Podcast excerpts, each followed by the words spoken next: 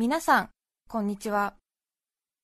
安住紳一郎の日曜天国、アシスタントディレクターの亀山真帆です。日天のラジオクラウド、今日は562回目です。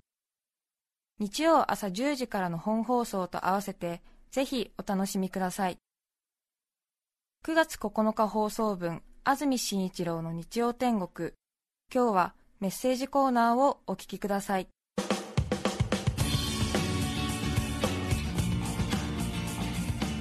さて今日のメッセージテーマこちらです。習い事の思い出です。宇都宮市ののびのびこさん42歳女性の方ありがとうございます。ありがとうございます。幼い頃私は書道教室に通っていました。夏のある日地元の町では夏祭りがあり朝からにぎわいを見せていました。その日書道教室が終わったら友達と一緒にお祭りに行く約束をしていました、はい書道教室を早く終わりにしてお祭りに行きたくてそわそわしていた私。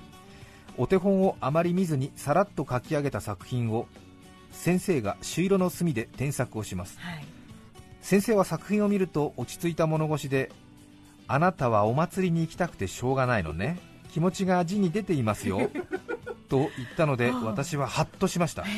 自分の心は全て見透かされているのだ先生はすごい人なんだと驚いたのをよく覚えています、はい、最近は字を手書きする機会も減ったなと残念に思いながらたまに字を書くときにはこの出来事を思い出し深呼吸して気持ちを落ち着かせてから書くようにしています 先生すごいって思ったんですね、まあ、そのね前後の行動を見てたら分かるんでしょうけどね、まあでもさすがにバレてないとは思ってたんでしょうね、それで字から分かったのか分かったのかと思ったんですね。お祭りに行きたくてしょうがない気持ちが字に出ていますよと言われたので私はハッとしました。そうね。確かに。うん。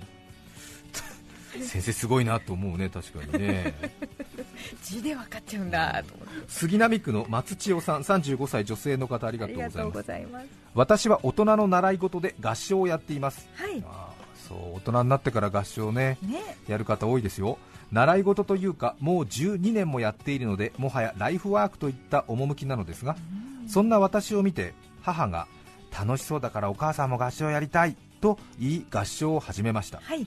さすがに同じ合唱団はやりづらいことこの上ないのでうちの合唱団は遠慮してもらい母は近所のいわゆるママさんコーラスの門を叩くことになりました、はい、母は声が高いのですが私が「お母さんパートはどうするの?」と聞くと「うーんアルトにする。お母さん協調性ないから。メロディーじゃなくてハーモニーを作るアルトをやってちょっと心を鍛えてもらう。とのこと、母はピアノが弾けるので早速もらってきた楽譜で練習を始めたのですがどうも様子がおかしいのです。お母さんそこそんないきなり高くなるの？と聞くとここはねソプラノ歌っちゃうの。歌いたいんだもん。歌いたいんだもん、うん、迷惑をかけていないかとても不安ですがなんとか続けているようです。不思議なもので性格的に縁の下の力持ちタイプの人は女性ならあると男性ならバス、うん、天真爛漫な人は女性ならソプラノ。男性ならテノールになる傾向があります。あるいは高いメロディーを歌ううちオープンな気質になったり低いメロディーを歌ううち力強い気質になったり。ちなみに母もアルトの練習をするうちに気持ちが落ち着いた気がしなくもないです 単に芸事が身につくだけでなく考え方や生き方に根ざして人が変化していくのを見守ってきた12年間でもありました。すぐにキャリアやお金に結びつかなくても何かに打ち込むというのは本当に尊いことだなと思います。35歳の方。お母さんいくつぐらいですか？65歳。70歳くらいですかね、60歳になってないかもしれないですね。うん、うん、そうなんだまあ、確かにね、主旋律が歌えるのはソプラノだから、なんとなく、素人目にはソプラノが花形に見えますよね。そうですね。そう。アルトとかね、はい、バスはこうハモる側ですもんね。そうですよね。生かしてあげる感じ、ソプラノを、ね、はい、なので 性格的にもそうなるということが まあそうね、先天的にもあるし後天的にもあるそうなんですね。どっちもなんですね。確かに男性のバスね。確かにそうですよね、うん、うんうんうんうん。そうですね。確かに。もう自分で何言ってたか分かんなくなりますね。そうですよね。あれは本当に。やっぱり主旋律歌いたいですよね、メロディーライン取りたいですよね、そうですよね、確かに本当に。支部合唱とかで一番下とかになると、もうねえ、はい、本当にドゥンドゥンドゥンドゥン言ってるだけですもんね、あの楽しさは誰も教えてくれないですよね、なんかね、格差っていうの？そうですよね、第一三章の話ですよね、やっぱり世代的には皆さん、来るか来るかと思って。いや本当に皆さん中学生の時に第一三章やりますよね。ね、若い方はやらないのかな？私たちの世代はもうあそうですか。第一三章っていう歌がありますよね、えー、あの第一三章の一番下のバス私中学生の時担当でしたけども。え？っていうね。バスだったんだ。バスですよ。びっくりしました。もう地を這うような音符がずっと続いてますでしょ。で全然変わってないんですよね、音階がね、そうですよね、たたえよ大地よあーですもんね、ささえよ大地よでそこでみんなあーって上がるのに私たちだけあーってそこも上げちゃいけない。きついよね。人の子ら。これでもダメだよこれでももう多分テノールに入ってんじゃない？きっとなんか。人の子ら人の子ら神に感謝せよ。たたえよ大地よ。たたえよ大地よ。あつらい。ね本当つらかった。ずーっと同じ音符なんか何なんだろうみたいな。本当、うん、ずーっと同じ。あーあーあーああはははあははは。まあ、確かにねちょっと、まあ、下支えするっていう精神に富むかもしれませんね、そうですね。まあ、もしくはひねくれちゃうかどっちかですよね。そうですね。ソプラノとかかっこいいもんね、すごくね、ね。第一三章はね、そうですね、うん、キラキラっとした感じですもんね、はい、うん、重層感が出ます、重層感が出ますね、バスのおかげで、はい、ちょっとねまた低すぎるからなんか響いてるかどうかわかんないんだよね、なんか自分でも声出してるかどうかわかんないんですよっていう気持ちにはなりますね。愛媛県の今治市ほがそもぐれさん52歳女性の方ありがとうございます。幼い頃赤い靴というバレリーナのドラマに夢中で私もプリマドンナに憧れバレエを習いたいと両親に訴えました、はい、が近くにバレエ教室なんてハイカラなものはなく車でも片道2時間くらいかかるしドラマに感化されているだけだからすぐに熱が冷めるだろうと却下されました。しばらくは母の兄弟の前で白鳥の湖を口ずさみながらアラベスクやパッセなどポージングをしうっとりしていましたが、はい、両親の思惑通りいつしかバレリーナの夢は覚めていました。それでもバレエは好きで今でも公演を見に行ったりテレビの中継などをチェックしています中でも元旦に放映されるウィーンフィルの演奏とバレエが楽しみでたまたま実家で見ていたら母がそばでポロポロと涙を流していました。何事かと思ったらバレエ習わせてあげられんでごめんねというのです。バレエやりたかったんでしょう。子供がやりたい言うんだから飽きようがすぐやめようがやらせてあげりゃよかったごめんねと。私も涙ぐみ本当にやりたかったらどうしたってやってたよ。やっていないっていうことはそれだけのことだったんだよ。やりたければ大人になってからだってできたんだからそんなこと気にしなくていいよと言いました。親は親で年を重ねてもいろいろと自分の子育てに思うところがあるのだと思いました。あらいいお母さん。本当ですね、ね、気にしてたんですね。ずっとね気にしてたんだね、そうですか。ね。あ確かにいや確かに小さい時にね憧れてやってみようと思ったことはやった方がいいねやっぱりね。そうですね。今になるとそう思いますね、まあまあ、許せる範囲でねそういや本当にそう思います、うん。私も本当にあの硬派に思われたくて同じ学校に通ってる女の子とは付き合わないっていう風にずっと決めてたんだよね。でもねやっぱり40過ぎてからねやっぱり中学生とか高校生の時に同じ学校の子と付き合って一緒に帰ったりしたら楽しかっただろうなと思うよね。急にあの例え話のレベルがぐっと下がっちゃったけど、そうですね。そうね、うん、俺はちょっとさ後輩に思われたくてねえー、そんな縛りを設けてたんですね。勝手にね、ね、そう。だそんなことなんかね今誰も覚えてやしないしね、うん、そうなんだけどさ、そう。いやーと思ったね、今更ね、もう本当に、うん。そんな感じですね。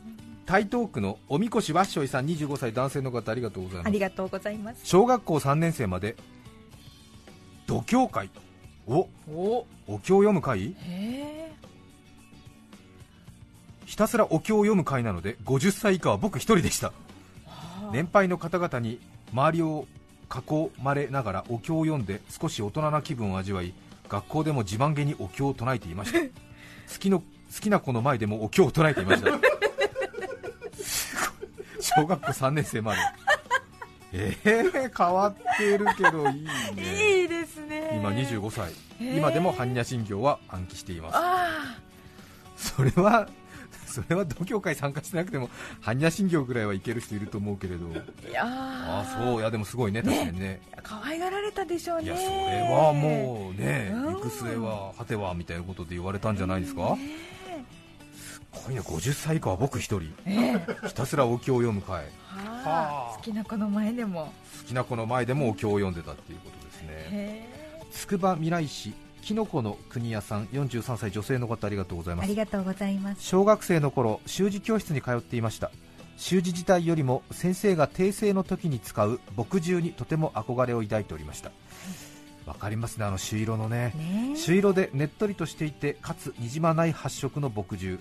当時の私には先生用の墨汁がどこで手に入るかなど知るすべもなくただただ憧れ将来は習字の先生になるとまで思っていました、はい今回のお題でそのことをふと思い出し朱色の墨汁を買いに行きたいと思っています。私もあの朱色の筆ペンとか使わないのに買っちゃう。憧れがあるからやっぱり、ね、持ってらっしゃいますよね。大好き。朱色の筆ペン。朱色の筆ペン大好き。大好き。私も小学生の時習字習ってまして近所の斉藤さんっていうお宅の奥さんが字がうまいので、まあ、字がうまいっていうか、まあ、初夏だったので、えー、そこの先生のところにずっと通ってましたけれど、え。ー、2年くらい前ですかね、そこの斉藤さんのお宅で一緒に習ってた時の仲間から手紙が来て、先生がちょっと体調があまり思わしくないので一度一緒にみんなでご挨拶行きませんかっていうようなお誘いの手紙だったんですが、まあ、それがその時以来のあれなので、30年、もっとか35年ぶりぐらいに私がこういう仕事してるんでということで手紙が届きやすいだろうということでお誘いいただいたんですけども、その時にね驚いたのは、本当びっくりしたのは、私の書く字にそっくりだったのね、だからやっぱりその斉藤先生の教えっていうのが、まあ、長い時間かけてまあそうね、まあ、決してその上手に書いている字ではないんだけども、やっぱり。私がね書く字に似てるものは、だからやっぱりちょっとそういうのあるんだなと思って、もうなんか嬉しい気持ちになるし、教育ってのは何 ?40 年ぐらい経ってからこういうことで実を結ぶの？と思って、なんかちょっとゾワゾワっとしたね。本当ですねでうちの姉も一緒にそこで斉藤先生のところで教えてもらってたんでもう大至急、私のお姉ちゃんにね、お姉ちゃんって言ってメールするでしょ、うん、でこうなんかそういうふうにちょっとねあの俺は感動したんだっていうことをやったら、うん、お前はそういうふうに取りがちなこと多いねっていう LINE が来たね、お姉ちゃんってことだけど。いやでも驚くよね、やっぱりちょっとと思って。い。やこれはやっぱり、うん、意味をやっぱりいや意味を、うん、乱すでしょやっぱり、うん、ああと思ってやっぱりね幼いながらにやっぱり教えてもらったことって生きてんだなと思って嬉しくなったんだけどね。うんさて今日は習い事の思い出です。和歌山市の薬箱さん男性の方ありがとうございます。関西国際空港から車で40分ほどの町に住んでいます。当地も最大瞬間風速57.4メートルの直撃を食らい27時間近く停電しました。大変でしたね。私も合唱を続けています。高校1年の夏以来かれこれ四半世紀を超えました。ですのでバス担当の悲哀は手に取るように分かります。たまにメロディーが回ってくると動揺します。落ち着きません。悲しいです。でもやめられません。ここまで来ると体と心が求めてしまうのです。嬉しいような困ったような。あメロディーが来ると戸惑う、ね、ちょっとね戸惑っちゃうっていうことですよね。はっ！主旋律やらなきゃみたいな。見られてるみたいな。聞かれてるということですかね渋谷区の小よさん50代女性の方ありがとうございます。私はテニススクールに毎週通っています。レッスン最初には生徒たちが横一列に並び準備体操のストレッチを行います、はい、たまにうちのクラスに来る60代のおじさん。最近気づいたのですがそのおじさん必ずストレッチの時一番若い女性の隣に陣取ります、はい、先月そのおじさんが来た日のレッスン後の更衣室で20代の女性があのおじさん知ってます？ストレッチの時隣に来るだけでなくわざと左右逆にやるんですよと言いました。左右逆だと横を向く体操の時にお互い目が合うんです。それだけじゃなくて体が近づく体操もあるんですよとかなり嫌がっていました。それはまずいわと皆で話し合い、はい、次回おじさんが来た時はおじさんの両側を若くないおばさん2人でがっちりガードしようということになりました、はい、そのガード役の1人が私なんですが 正直私だっておじさんと目が合ったり近くなるのは嫌だな。でももっと正直なことを言うともう一人のおばさん側を体操で向かれるのもちょっと複雑な気持ち。おじさんが来てほしいような来ないような。そうね。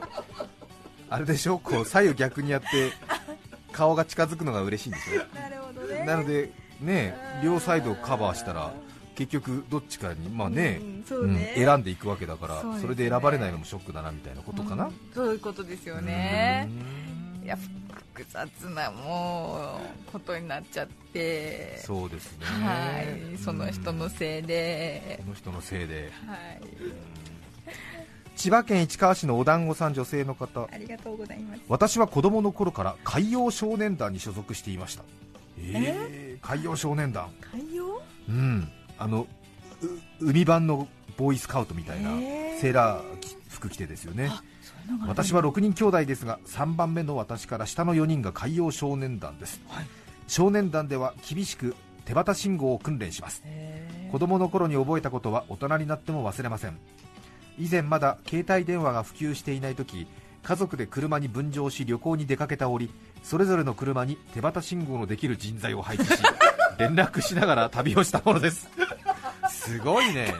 かっこいい。ね。次右折。この次のパーキングエリアでトイレ休憩などなど非常に便利です。今でも姉妹で内緒の話は手旗信号でします。お習字ピアノいろいろ習い事はさせてもらいましたが役に立つのは手旗だけです。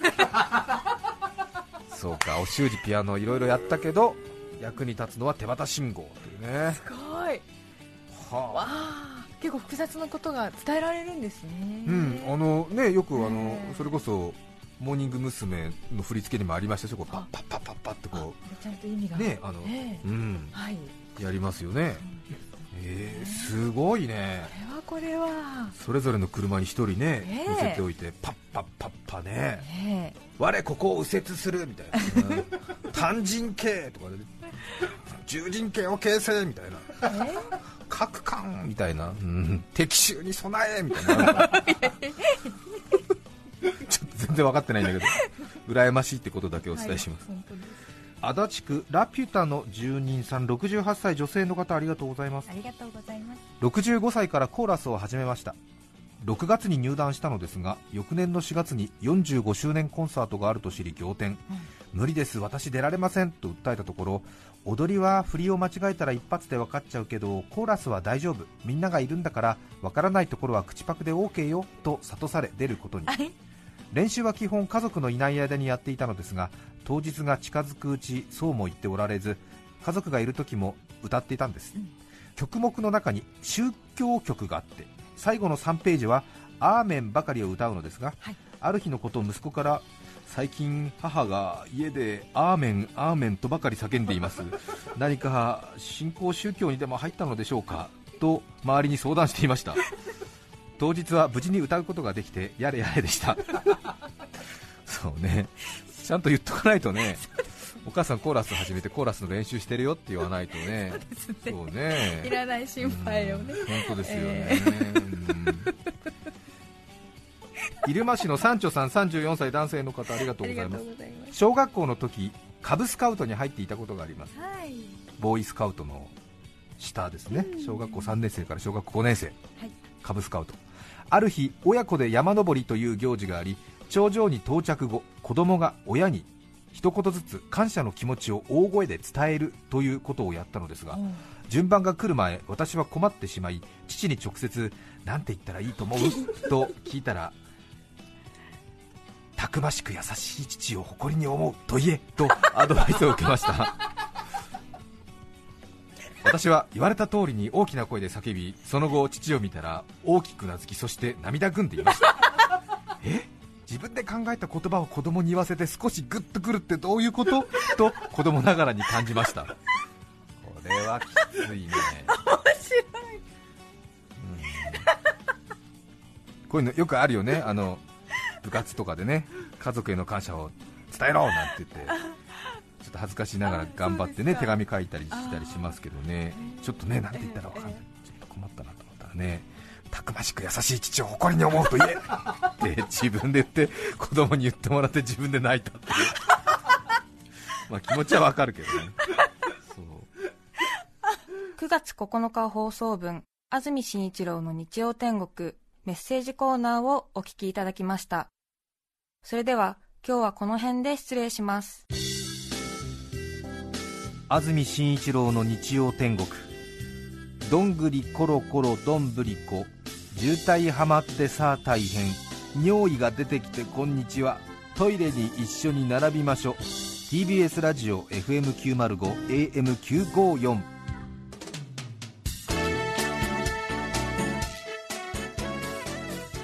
さて来週9月16日の安住紳一郎の日曜天国。メッセージテーマはおじいさんおばあさんの愉快な話。ゲストはルポ中国潜入バイト日記著者西谷忠さんです。それでは来週も日曜朝10時 TBS ラジオでお会いしましょう。さようなら。安住紳一郎の TBS ラジオクラウド。これはあくまで試供品。皆まで語れぬラジオクラウド。ぜひ本放送を聞きなされ。954905